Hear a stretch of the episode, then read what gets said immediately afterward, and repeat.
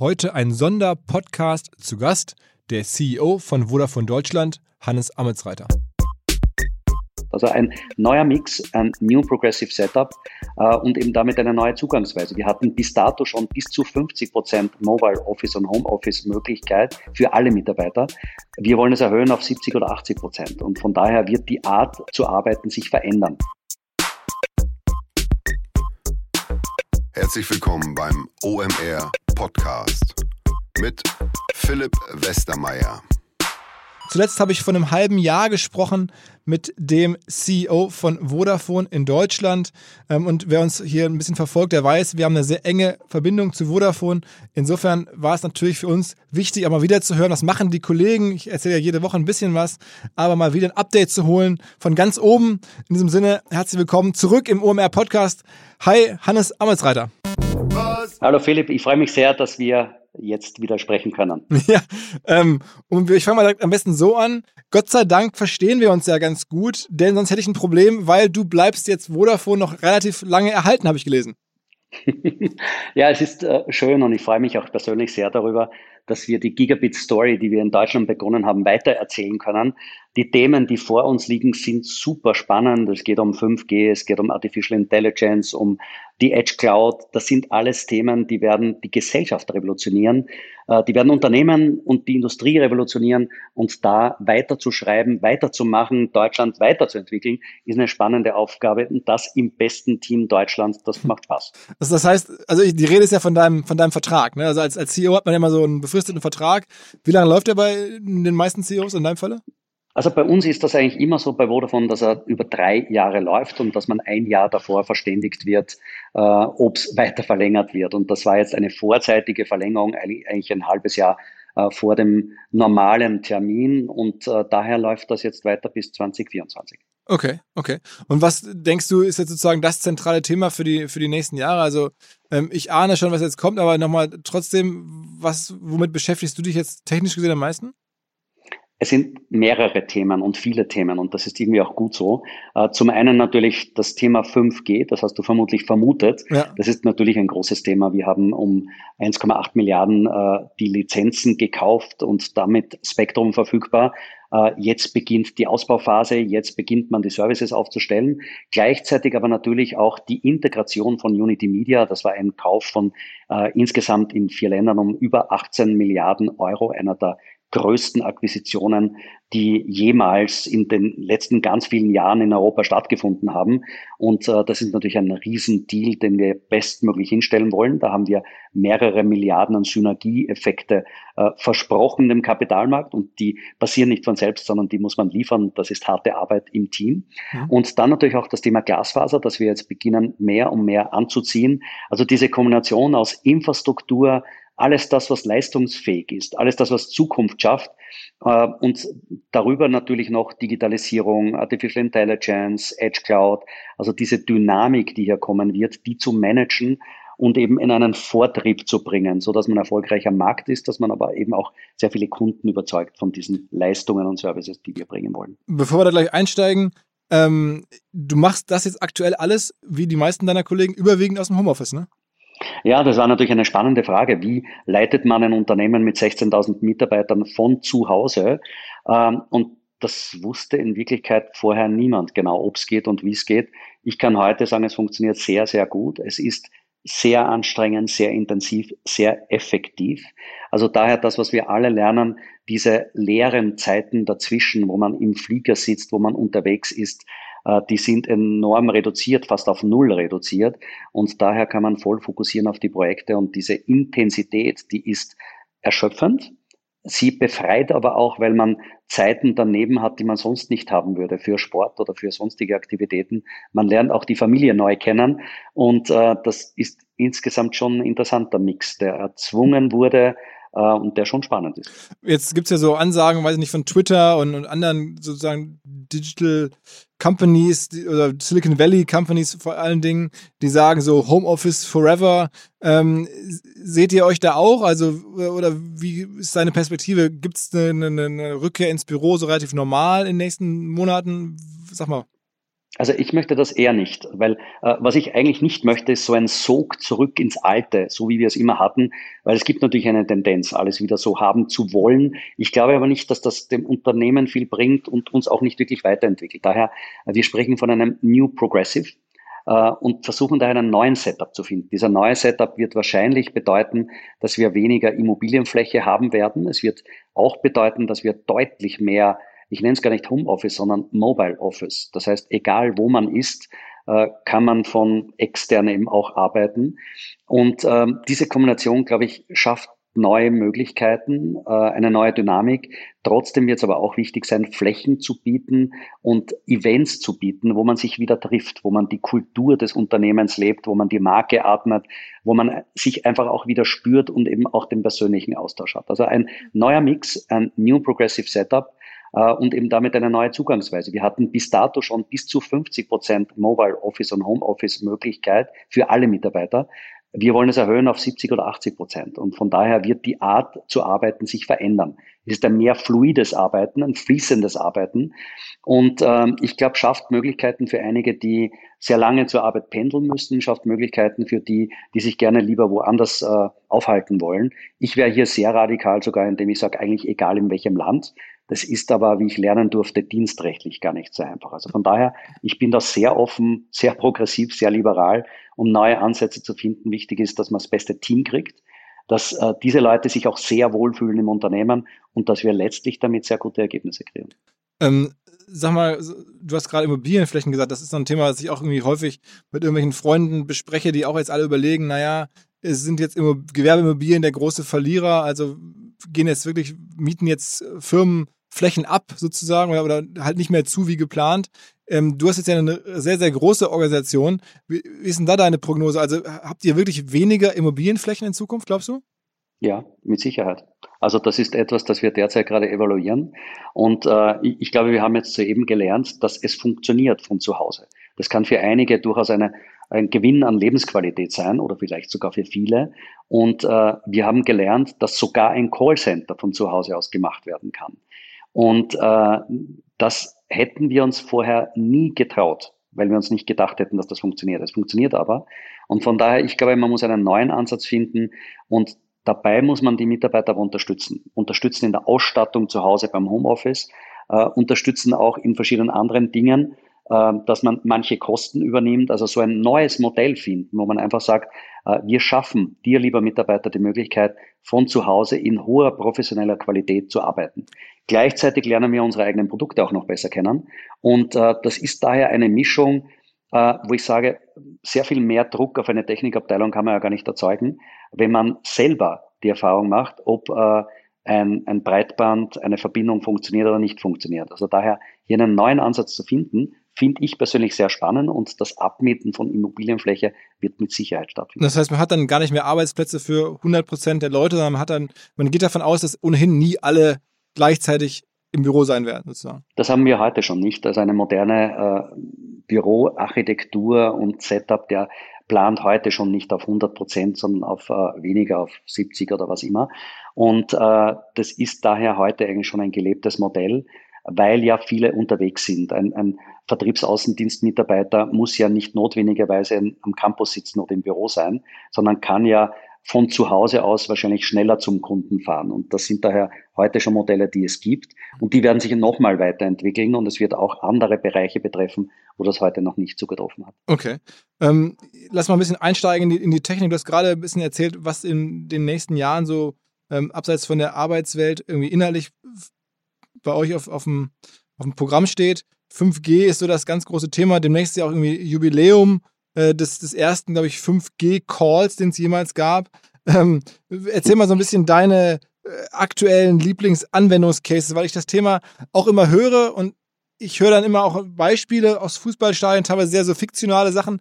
Wo sagst du, da erlebe ich es im Alltag und das ist total überzeugend?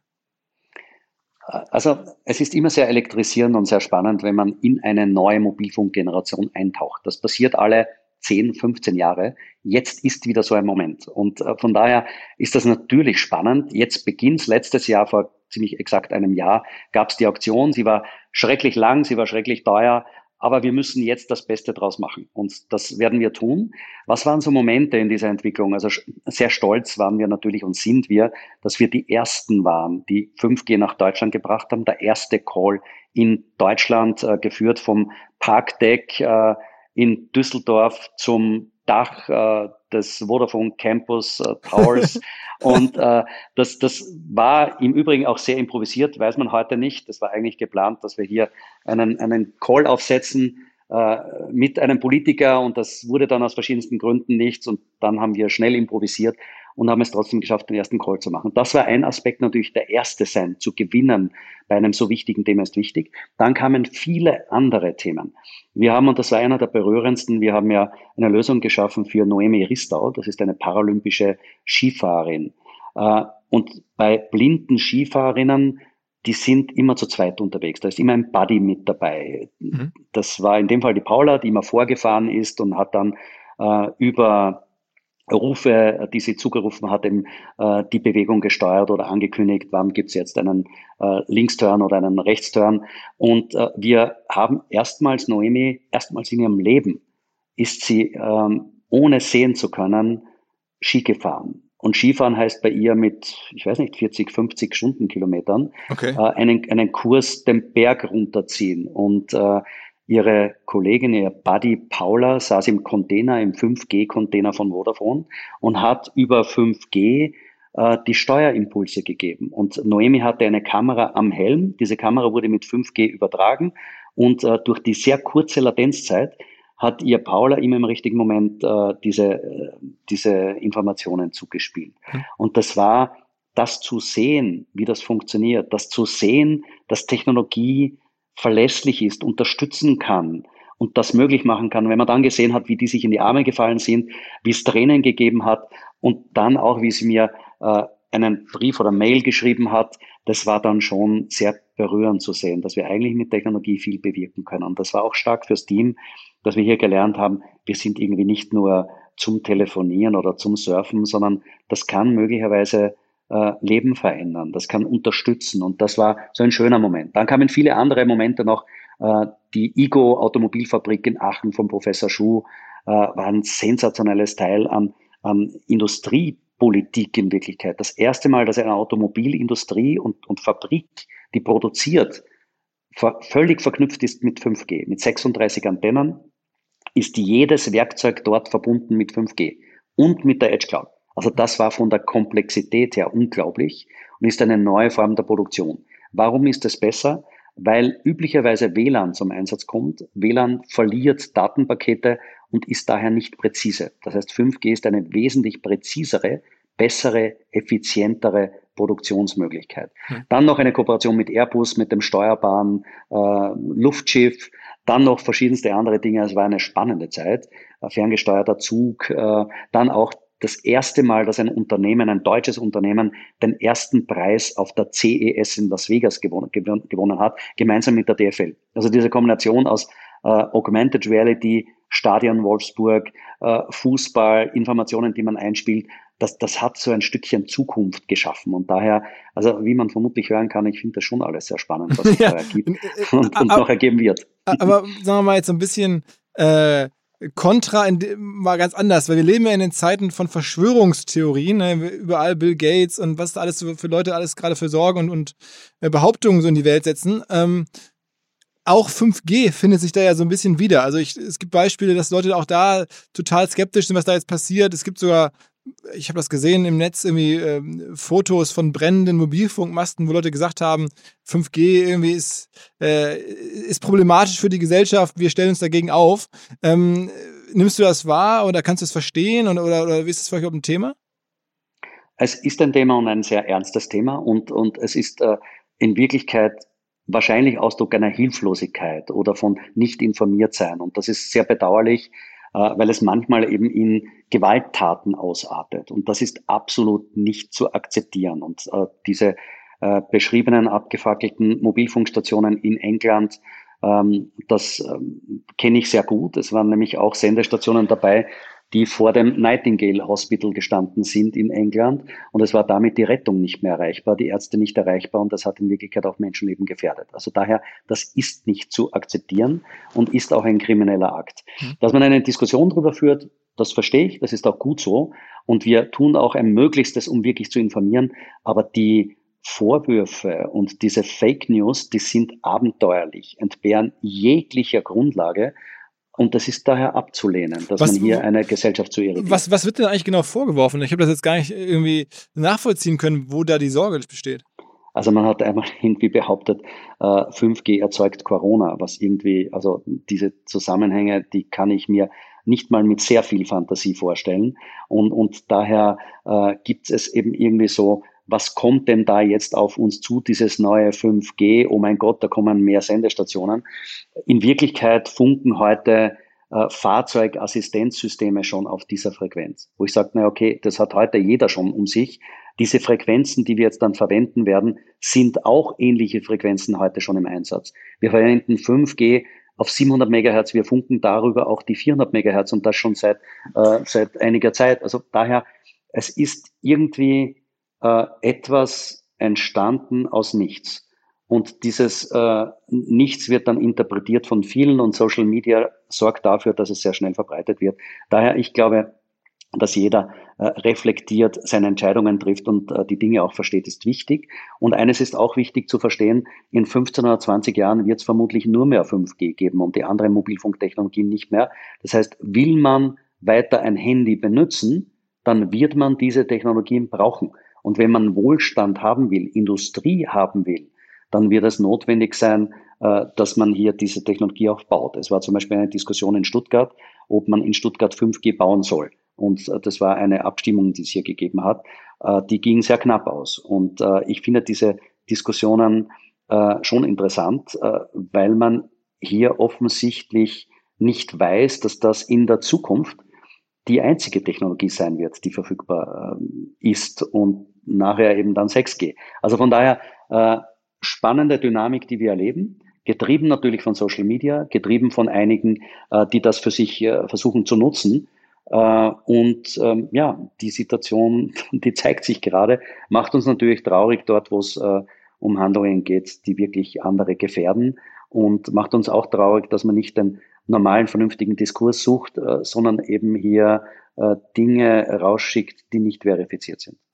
Ähm, eine, eine Sache, weil du gerade auch von, von Social Media sprichst, ähm, habe ich vor kurzem ein Interview gelesen, ähm, deinem Kollegen Gregor, ähm, den wir auch ganz gut kennen, ähm, der bei euch zum Marketing verantwortet, mhm. irgendwie äh, für den Konzern und der auch so ein bisschen angedeutet hat äh, im Horizont-Interview, dass ihr euch vorstellen könntet, ähm, äh, mit, sozusagen mit der Kraft des Budgets, so hat er, glaube ich, formuliert, ähm, Plattformen dahin zu bringen, dieses Fake News-Problem doch äh, ernster zu nehmen und noch mehr in den Griff zu kriegen, weil ähm, also ihr es klang am Ende so, als wenn ihr vielleicht bei großen Digitalplattformen kein Werbegeld mehr ausgeben würdet, wenn dort weiter Fake News ähm, gespielt werden. Ist das also ist das so eine, eine neue Politik bei euch, ähm, wo ihr sagt, okay, wir müssen wirklich jetzt auch versuchen, mit unserem Budget dahin, mit der Frage, wo wir das hinallokieren, ähm, die Welt mit ein bisschen zu gestalten? Oder ist das jetzt sozusagen äh, nur mit Blick auf Fake News jetzt, wo es wirklich augenfällig ist, dass das eigentlich so nicht sein kann?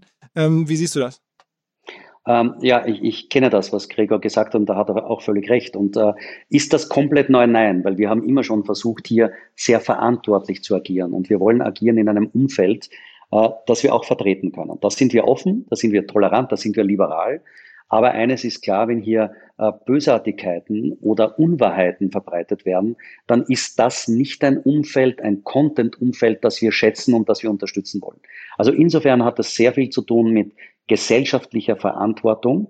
Und wenn hier Hetze passiert, oder wenn hier Unwahrheiten verbreitet werden oder wenn man sich hier negativ gegen andere Personen richtet, dann finden wir das nicht in Ordnung. Und dann werden wir ein Engagement natürlich auch hinterfragen.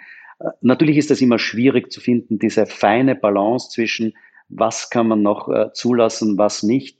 Aber ich glaube, wenn hier wiederholt wirklich gegen einen gesellschaftlichen äh, Konsens verstoßen wird, dann erreichen wir wahrscheinlich eine Grenze, über die wir nicht gehen wollen. Und dann kann das auch zum Ausdruck gebracht werden, indem wir sagen, wir überlegen uns schon, wo wir äh, werben und äh, in welchem Umfeld wir auftauchen wollen, weil wir diese gesellschaftliche Verantwortung ernst nehmen und auch wahrnehmen wollen. Und glaubst du, das ließe sich durchhalten? Weil ich meine, für euch vielleicht ja noch am ehesten, weil man, weil ihr halt sozusagen so bekannt auch seid und ähm, so viele Möglichkeiten habt, aber ähm, am Ende, sagen wir mal, wenn jetzt eure Wettbewerber dann dort richtig Kunden gewinnen würden, äh, ließ sich das dann trotzdem durchhalten, dort nicht präsent zu sein, wo andere sozusagen dann wachsen können? Also ich glaube, dass es insgesamt schon ein Verständnis auch gibt, dass man hier äh, Vernunft haben will. Äh, und das, glaube ich, greift jetzt mehr und mehr um sich, dass Unternehmen auch beginnen, in welchen gesellschaftlichen Kontext taucht man auf, was fördert man, was unterstützt man und was eben nicht. Also ich glaube, äh, die, die richtige Linie zu finden, die Balance zu finden zwischen äh, geschäftlichen Erfolg und trotzdem aber gesellschaftlicher Verantwortung und auch Mut und Haltung zu haben, ich halte das für wichtig und, und äh, ich möchte äh, gutes Geschäft machen und, und hier als, als äh, äh, ehrbarer Kaufmann auftreten und eben auch äh, reflektiert Geschäft machen, aber nicht um jeden Preis und nicht auf Kosten von anderen. Das möchte ich nicht. Mhm. Aber ich gebe auch zu, das ist nicht immer einfach bei, bei Plattformen, die riesige Reichweiten haben und äh, ohne die man irgendwie äh, äh schwer kommunizieren kann. Also daher äh, hoffe ich, dass es hier ein gemeinsames Verständnis gibt, das letztlich alle irgendwie mit reinzieht, dass man hier vernünftig auftritt. Weil rein theoretisch, zwar, wenn man sich was mal so anhört oder beobachtet, was, was jetzt gerade so an Vorwürfen zumindest im Raum steht, mhm, dann mhm. ist diese Grenze, von der du gerade sprachst, ja eigentlich an manchen Stellen auch schon überschritten. Rein, also das ist ja jetzt keine Zukunftsszenarien, sondern dass da jetzt Fake News überall kursieren. Das ist ja heute schon so, ne? Das ist heute schon so, stimmt. Es ist auch interessant zu sehen, die Plattformen Twitter und Facebook, die eine völlig andere Ausrichtung haben äh, und hier völlig anders agieren. Ähm, also daher spannend, das zu beobachten. Also wir werden mit Sicherheit dort weniger machen, wo wir sehen, dass immer nur Fake News kommen oder sogar verstärkt, äh, dass hier gesellschaftlich nicht akzeptabel agiert wird. Also das wird nicht unsere Hauptkommunikationsplattform sein und soll es auch nicht sein. Also das sehen wir schon kritisch. Und ich mhm. glaube, dass dieser kritische Diskurs auch zu führen ist. Und je mehr Unternehmen das tun, umso besser ist es. Ich meine, man muss dazu wissen, ich weiß nicht, ob es allen Hörern klar ist, du bist ja auch, sagen wir mal, natürlicher Marketing-Experte oder Mann. Du hast ja sozusagen Marketing lange gemacht, bevor du CEO geworden bist. Du kommst aus der Marketing-Welt sozusagen. Ähm, mhm. Ähm, dir ist schon auch klar, dass es natürlich irgendwie seine Vor- und Nachteile hat. Irgendwie auf der einen Seite, man tut vielleicht das Richtige, auf der anderen Seite, man schädigt damit seine Firma, wenn man halt dann nicht mehr dort ist, wo die Menschen sind. Ne? Also es ist schon, schon irgendwie eine, eine schwierige Situation. Ne? Aber, aber weißt du, es kann natürlich auch ein Anreiz sein für andere Medien und äh, auch Broadcaster, sich zu verbessern. Wir haben heute eine Situation, dass eigentlich ja äh, die OTT-Plattformen wie Facebook, äh, wie diverseste andere, Twitter und sonstige, äh, sich ja so positionieren, dass sie exakteste Informationen über die Kunden haben. Was auch stimmt, die sind sehr detailliert, diese Informationen. Daher kann eine Segmentierung eine Planung sehr exakt gemacht werden. Ich habe in meiner Zeit äh, im ersten Unternehmen, das ich, in dem ich gearbeitet habe nach der Uni bei Procter Gamble, einfach gelernt, dass GRPs im TV sehr exakt sind. Sind sie aber nicht.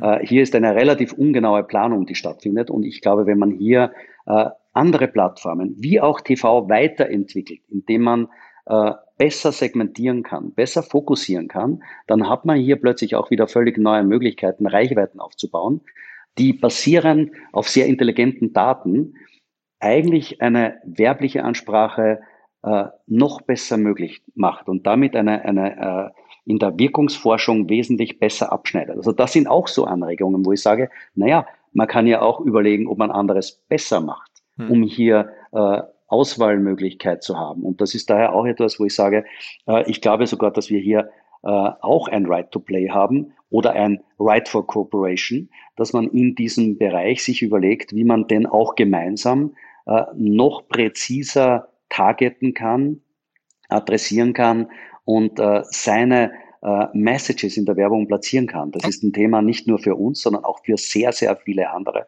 gerade auch im Fast-Moving Consumer Goods. Wobei bei euch ist ja eh, sagen wir mal, zumindest bei, im Bereich B2C, sage ich jetzt mal so ein bisschen platt, ähm, ihr habt ja fast keine Streuverluste, äh, weil äh, Vodafone oder zumindest äh, Mobil, Mobilfunk braucht irgendwie eigentlich nahezu jeder. Ähm, das heißt, ihr könnt ja irgendwie auch ohne jetzt ganz detailliert zu targeten relativ erfolgreich sein, während andere Firmen dieses, diese, diese Targeting-Möglichkeit natürlich viel dringender brauchen, damit sie nicht so viele Streuverluste bezahlen müssen am Ende. Ne? Ähm, und, und ja, wobei, wobei, wobei ich glaube, hier sind wir erst am, am Beginn der Entwicklung. Äh, das Modell der Zukunft wird ein datengetriebenes Modell sein, das mit Probabilities agiert. Das heißt, hier habe ich sehr oft Aggregationen mhm. und das sind dann exakt diese Dinge, die kaufausschlaggebend sein. Wenn ich, wenn ich aggregieren kann aus verschiedensten Datenquellen, die ich heranziehe und das wird mehr und mehr möglich. Allein wir haben sehr, sehr viele Daten. Das Ganze muss natürlich äh, in Einklang zu äh, bringen sein mit GDPR. Aber das Geschäft der Zukunft wird ein datengetriebenes sein.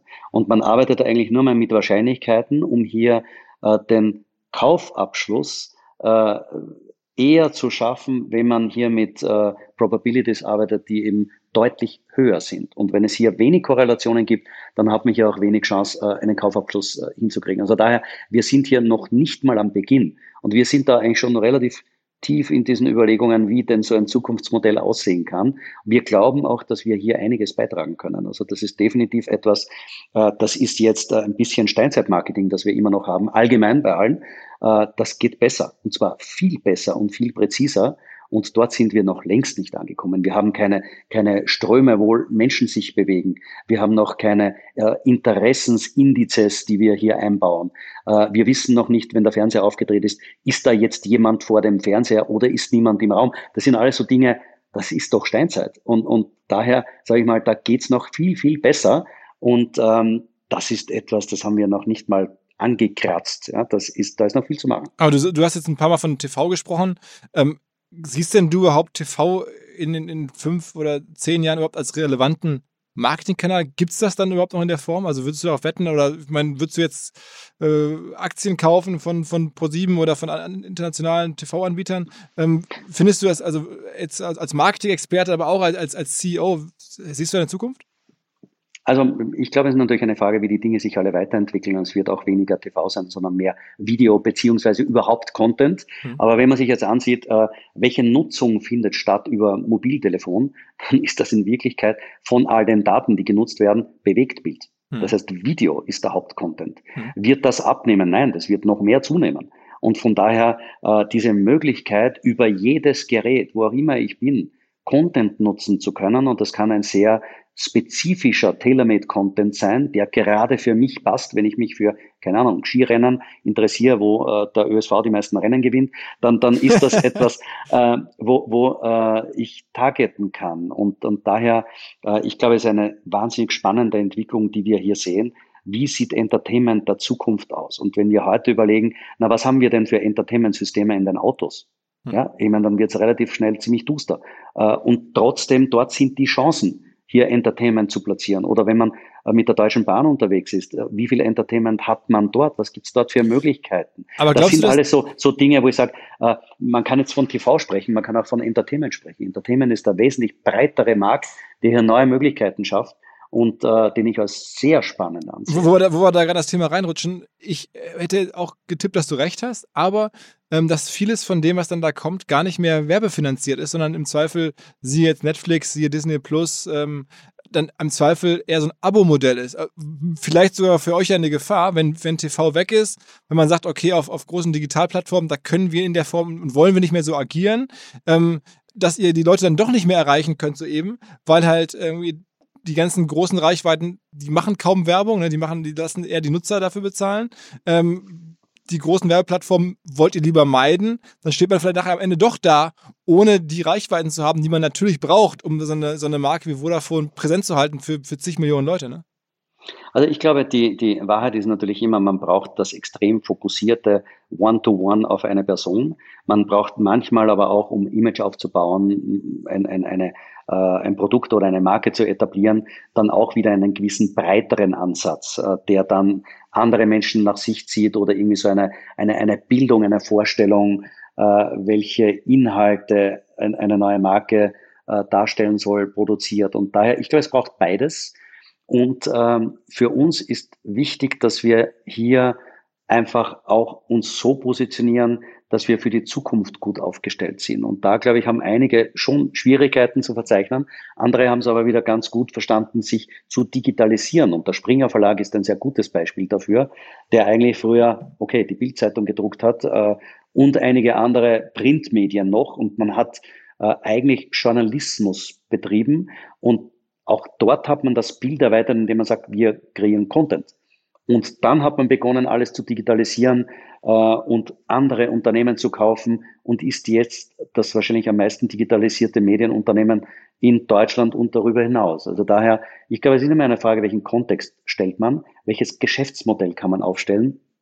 Aber ich mache mir da keine Sorgen, dass es auch in Zukunft gute Reichweiten gibt. Ich glaube, dass äh, das Targeting wesentlich präziser werden wird und dass wir hier viel mehr lernen werden. Es wird aber auch eine engere Verknüpfung geben zwischen kaufen, äh, Information beziehen, äh, eine Experience machen, äh, Informationen einholen, auch von anderen Nutzern. Also das wird ein, ein neuer Loop sein, der sich hier oder eigentlich jetzt schon aufgestellt hat. Also daher eine spannende Möglichkeit auch. Sag mal, ein anderes Thema, was dir auch irgendwie nahe liegt, jetzt nicht so sehr als Marketing-Experte, sondern als Mobilfunk-Manager, ähm, äh, dieses Thema Corona-App. Irgendwie verfolge ich das ein bisschen aus der Ferne und bin da so relativ überrascht, dass es das Ding immer noch nicht gibt. Ähm, es ist ja, was man so lesen kann, jetzt auch nicht so wahnsinnige Rocket Science, sondern ähm, diese ganzen Probleme, die man da ja machen muss, Tracing und so, die gibt es ja längst. Also da gibt es ja Applikationen oder Software schon für. Ähm, wie siehst du das? Also denkst du, das ist halt üblich und das ist halt dauert halt, weil es irgendwie so viele Leute betrifft? Oder ähm, bist du auch enttäuscht, dass es die immer noch nicht gibt? Hältst du überhaupt was davon? Na gut, den Geschwindigkeitsrekord, den brechen wir dort nicht mehr. In Wirklichkeit haben viele andere Länder rund um Deutschland die App bereits im Einsatz.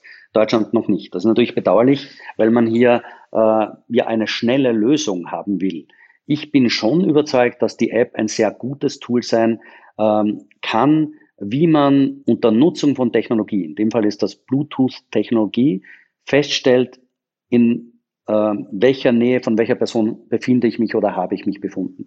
Das ist ja eigentlich absurd, dass man äh, sehr oft, wenn Menschen sich infiziert haben, dann Zettel schreibt, wen haben sie getroffen, mit wem haben sie sich länger als 15 Minuten unterhalten, äh, dann wird sehr oft, wird man einige vergessen weil man einfach nicht daran denkt. Und es gibt ja auch viele Andere, Leute, habe ich gehört, die das falsch eintragen bewusst, um halt exakt. nicht irgendwie, also Freunde von mir sind Gastronomen, die haben erzählt, da werden ganz häufig erkennbar falsche Adressen hinterlassen, wenn man sich da, damit die im Zweifel gar nicht informiert werden können.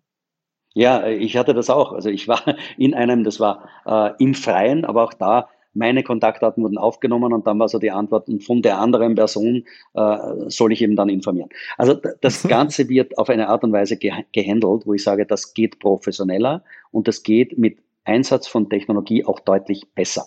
Diese Technologie ist unbestechlich, die kann, und das wissen wir, weil wir das getestet haben in Düsseldorf in unserem Lab, äh, diese Bluetooth-Technologie, die Antennen sind unterschiedlich von Handy zu Handy und wir haben die kalibriert und wir können jetzt relativ genau feststellen, in welcher Distanz steht eine andere Person mit einem Handy mit ebenfalls Bluetooth-Antenne.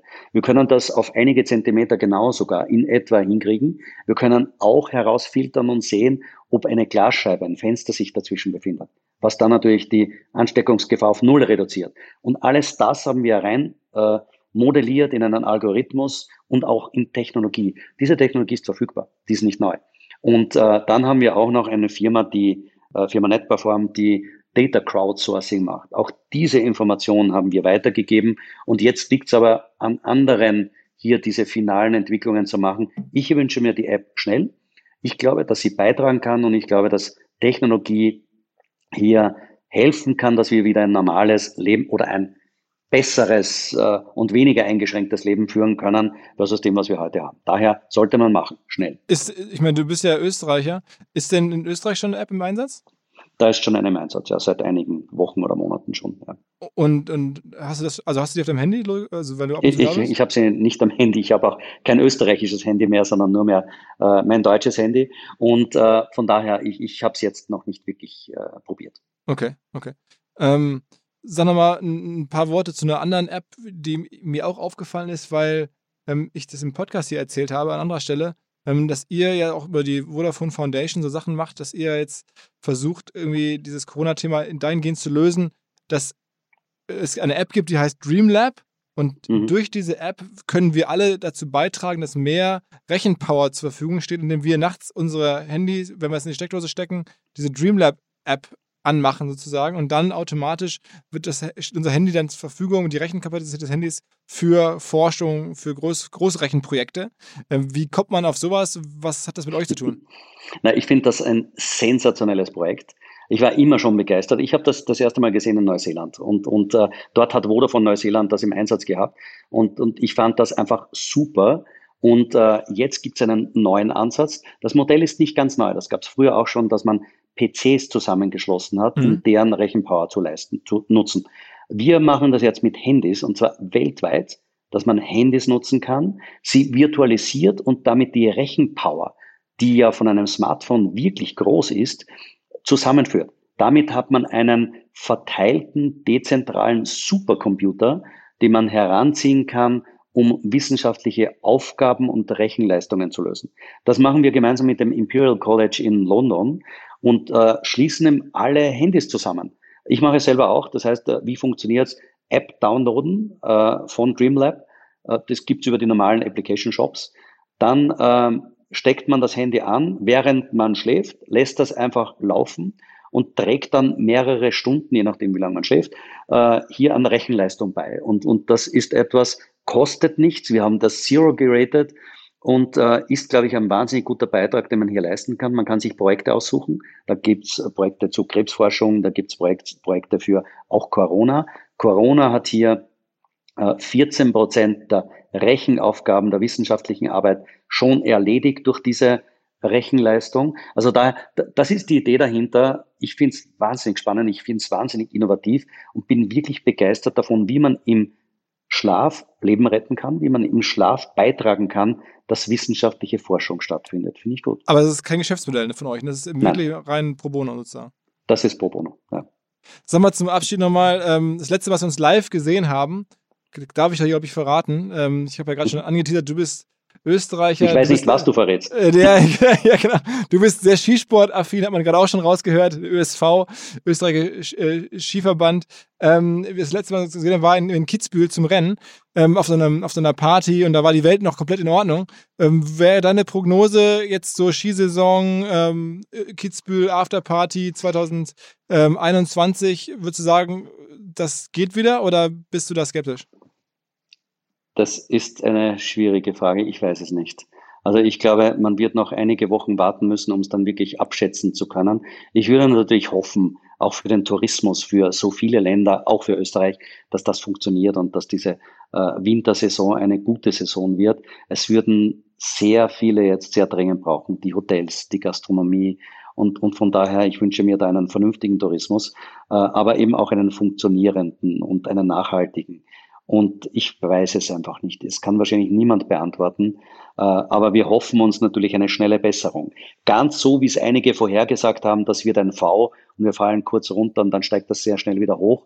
So sieht's nicht wirklich aus. Also das ist schon etwas, wo ich, ich äh, bin immer optimistisch, aber das wird schon auch, man wird eine sehr gute Resilienz brauchen. Man wird stark sein müssen, man wird die richtigen Dinge tun müssen äh, und man muss sehr fokussiert agieren und arbeiten.